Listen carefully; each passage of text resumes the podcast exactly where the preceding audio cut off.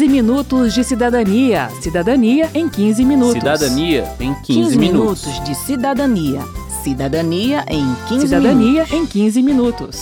Esta edição do 15 Minutos de Cidadania sobre o Estatuto do Idoso foi ao ar originalmente em outubro de 2017. Vamos ouvir. Antes de mim vieram os velhos, os jovens vieram depois de mim. 1 de outubro é o Dia do Idoso e, para marcar essa data, foi criado há 14 anos o Estatuto do Idoso. E o 15 Minutos de Cidadania não poderia deixar de falar de uma lei tão importante assim, que contempla 25 milhões de brasileiros. Eu sou Márcio Aquilissardi. Eu sou Verônica Lima. Bem-vindos a mais um 15 Minutos de Cidadania. Tempo que veio, ninguém no início ou no fim. Segundo o Estatuto, idoso é aquele com 60 anos ou mais. Mas nem todos os direitos são garantidos a partir dessa idade. A gratuidade do transporte público urbano, por exemplo, só vale a partir dos 65 anos. A mesma idade vale para o recebimento do BPC, benefício assistencial concedido a idosos que não têm direito à previdência social e que têm renda familiar per capita inferior a um quarto do salário mínimo. Essa diferença na idade de acesso aos diferentes benefícios angustia e confunde a população idosa, segundo a defensora pública Paula Ribeiro. Para resolver essa distinção, o Estatuto do Idoso ele previu também que o legislador local, ou seja, a Câmara Municipal ou as assembleias legislativas dos estados, poderiam legislar de forma diferente do que está na Constituição. Então, alguns municípios e alguns estados têm leis que garantem a gratuidade no transporte público urbano a partir de 60 anos. No Distrito Federal, por exemplo, nós não temos. O idoso aqui no Distrito Federal só pode andar gratuitamente no transporte público urbano a partir de 65 anos. E que nosso legislador deveria unificar. Se eu sou idoso a partir de 60 anos, todos os direitos devem ser assegurados a partir de 60 anos. Então, que idoso seja acima de 65 anos, mas que todos os direitos sejam assegurados acima de 65 anos. O deputado Gilberto Nascimento, do PSC de São Paulo, é presidente da Comissão de Defesa dos Direitos da Pessoa Idosa. Ele explica que, com o envelhecimento da população brasileira, a tendência será mudar a idade a partir da qual uma pessoa é considerada idosa. Você imaginar, por exemplo, que nos últimos 20 anos nós tivemos um aumento de pelo menos 5, 6 anos, como a qualidade de vida do brasileiro, graças a Deus, tem melhorado, cuidados médicos, própria alimentação ela tem melhorado, temos uma vida muito mais rural, hoje estamos mais urbana, então as pessoas que chegam aos 50, 60 anos, elas conseguem ir muito mais longe. Provavelmente nos próximos 20 anos, os brasileiros vão estar vivendo 85 anos. Essa situação, logicamente, lá na frente vai ter que ser vista, tá? porque nós vamos ter um grande número de pessoas com 60, 65, 70. Uma primeira medida já foi tomada, considerando a maior expectativa de vida dos brasileiros, a prioridade para pessoas com 80 anos frente aos demais idosos. Segundo o deputado Gilberto Nascimento, a principal preocupação é com as demandas judiciais. Imagine, por exemplo, alguém que tem uma, uma demanda judicial. Ele já está com 60 anos, ele pode esperar 10. Agora, quem está com 80, já não dá mais para esperar os 10 anos, porque provavelmente ou já terá a óbito, infelizmente, ou então simplesmente deixar para a família, quer dizer, ele não vai fritar daquilo que é a sua demanda durante algum tempo da sua vida. Atenção! A prioridade para as pessoas com 80 anos é frente aos demais idosos e não em relação às outras prioridades. A Sandra Julião, que é promotora de justiça da pessoa idosa, explica. Os idosos estão no mesmo nível de mulheres grávidas, pessoas com deficiência, não existe uma prioridade entre as outras neste caso. E a, as pessoas com 80 anos, elas terão prioridade entre os outros idosos, não entre as demais prioridades. Nós temos que perceber que em casos de saúde, toda prioridade será definida pelo médico, tá? A gente não pode deixar de saber que emergência médica não será definida pelo caso de ser grávida, de ser deficiente ou de ter essa ou aquela idade. É a emergência que definirá a sua prioridade. Ainda sobre a prioridade no atendimento, a promotora Sandra Julião lembra que os idosos não precisam ficar restritos aos caixas preferenciais. Esse é um direito que normalmente o idoso ele não tem a consciência. Ele sabe que tem direito a atendimento preferencial, mas ele entra naquela fila do caixa prioritário e fica aguardando, mesmo se aquela fila seja muito grande. Então é importante dizer que o atendimento prioritário, da forma como está escrito no Estatuto do Idoso, indica atendimento imediato. Isso quer dizer que enquanto tiver um idoso para ser atendido, ele deve ter a sua preferência. Segundo a promotora, os bancos vêm implantando um sistema de senhas que funciona por revezamento. Ao invés de fazer uma fila prioritária, os atendentes chamam uma senha prioritária e uma não prioritária alternadamente. Para o Ministério Público, segundo a Sandra, esse sistema respeita o que prevê o Estatuto do Idoso. Quero saber. Quero saber. A Paula Regina Ribeiro, da Associação Nacional dos Defensores Públicos, nos acompanhou até a rodoviária de Brasília e tirou dúvidas de alguns cidadãos sobre seus direitos. Acompanhe. Agora sim, porque o aparelho fala de qualquer coisa que a gente tem, ou de uma perna quebrada, ou de qualquer coisa que queira fazer, é, é muito caro. O Estatuto do Idoso, ele garante de maneira gratuita o fornecimento de todos os medicamentos, órteses e próteses necessários à reabilitação da pessoa idosa. Para fazer valer esse direito, ela precisa também procurar a Defensoria Pública na sua cidade. Ela vai acionar o órgão competente e, havendo uma recusa no fornecimento administrativo desse aparelho auditivo ou do medicamento que o idoso tenha necessidade, o defensor público irá ajuizar a ação pertinente para fazer garantir esse direito dois são idosos, mas quem resolve são os filhos. Algum tem prioridade sobre o outro, sobre se vai fazer uma cirurgia, por exemplo. É, veja, o Estatuto do Idoso ele garante é, de maneira irrestrita a autonomia da pessoa idosa. Então, se a pessoa idosa ela é plenamente lúcida e capaz, ela deve decidir sobre sua vida. Inclusive, ela tem o direito de decidir se quer que um filho a ajude na tomada de decisões ou não. Então, ela pode otorgar uma procuração para que aquele filho ajude na resolver as questões bancárias ou as questões atinentes à vida dela. Mas a palavra final deve ser dela.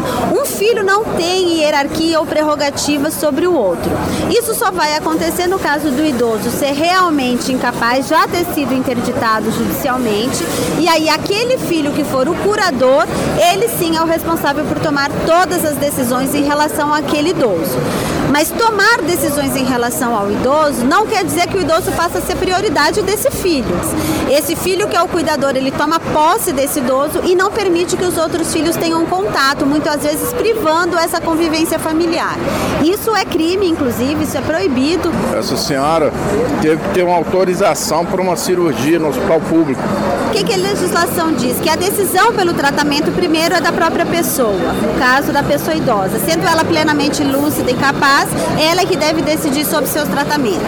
Mas pode ser que ela esteja num caso de coma naquele momento momento esteja numa UTI num estado de, de confusão mental. Nessa situação, quem vai tomar a decisão são os familiares. E aí o médico não precisa consultar todos os familiares. Havendo a consulta a um do familiar e esse familiar assumindo essa responsabilidade, o médico pode adotar esse procedimento.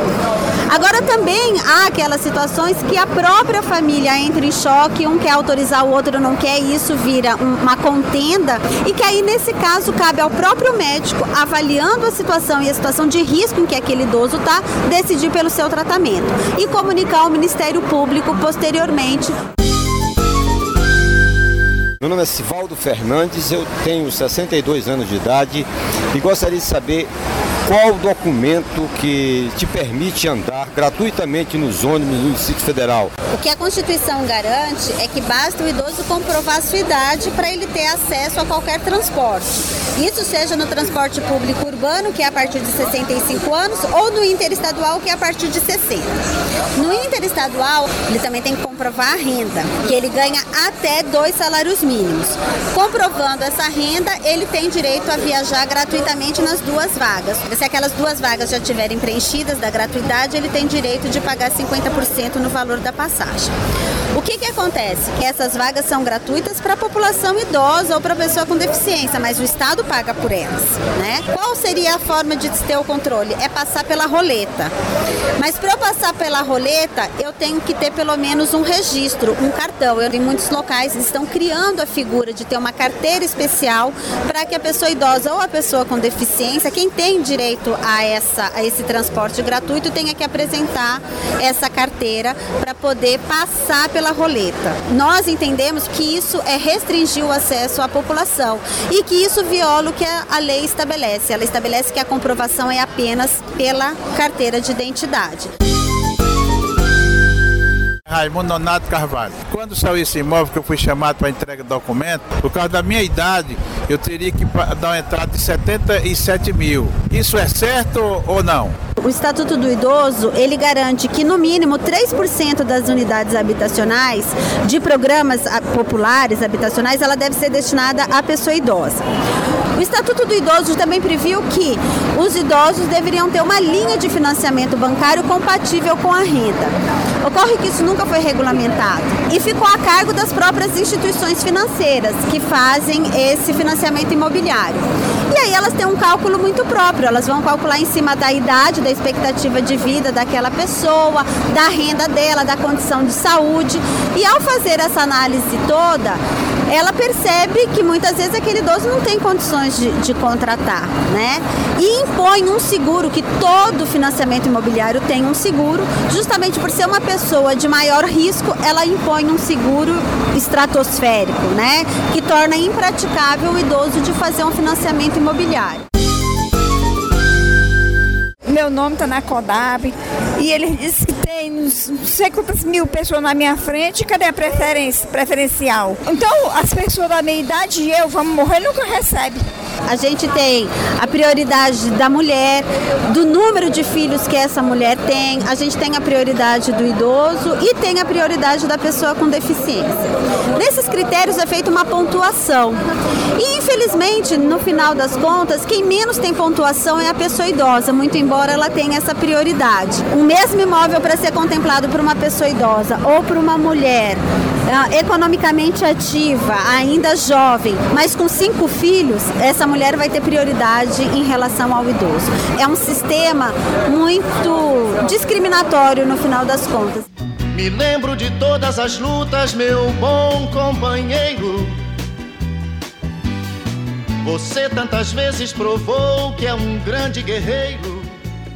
Antes de encerrar o programa, precisamos falar sobre violência e discriminação. Negar a pessoa idosa por motivo de idade, acesso a emprego, a operações bancárias, a meios de transporte ou a qualquer instrumento de cidadania é crime com pena de seis meses a um ano de prisão e multa. A promotora de justiça Sandra Julião ressalta que poucos idosos sabem, por exemplo, que podem abrir queixa na delegacia contra um motorista de ônibus que não para no ponto. Essa pessoa tem que se munir do máximo de informações possíveis, quais sejam a data, o horário, o número do ônibus, e algumas testemunhas, pelo menos duas, e pode recorrer a uma delegacia para dizer que aquele motorista, mesmo sem saber o nome do motorista, ele praticou uma infração. Vai ser dado é, início a uma investigação que pode ser requisitado a empresa, o nome do motorista e tudo,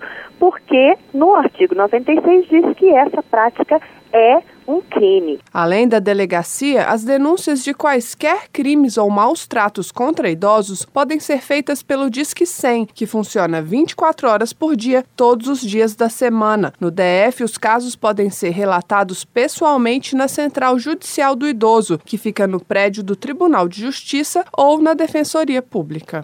Não quero morrer, pois quero ver como será que deve ser envelhecer quero é viver pra ver qual é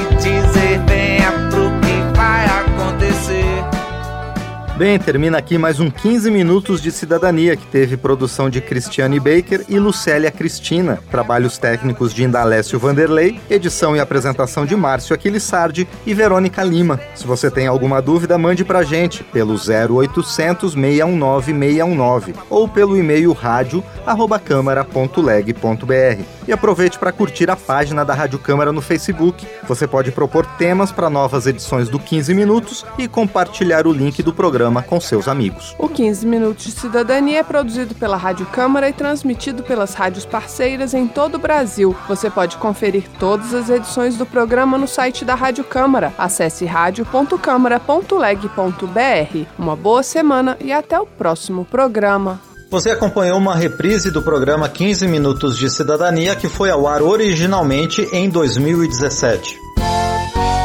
15 minutos de cidadania. Cidadania em 15 minutos. Cidadania em 15, 15 minutos. minutos de cidadania. Cidadania em 15 Cidadania minutos. em 15 minutos.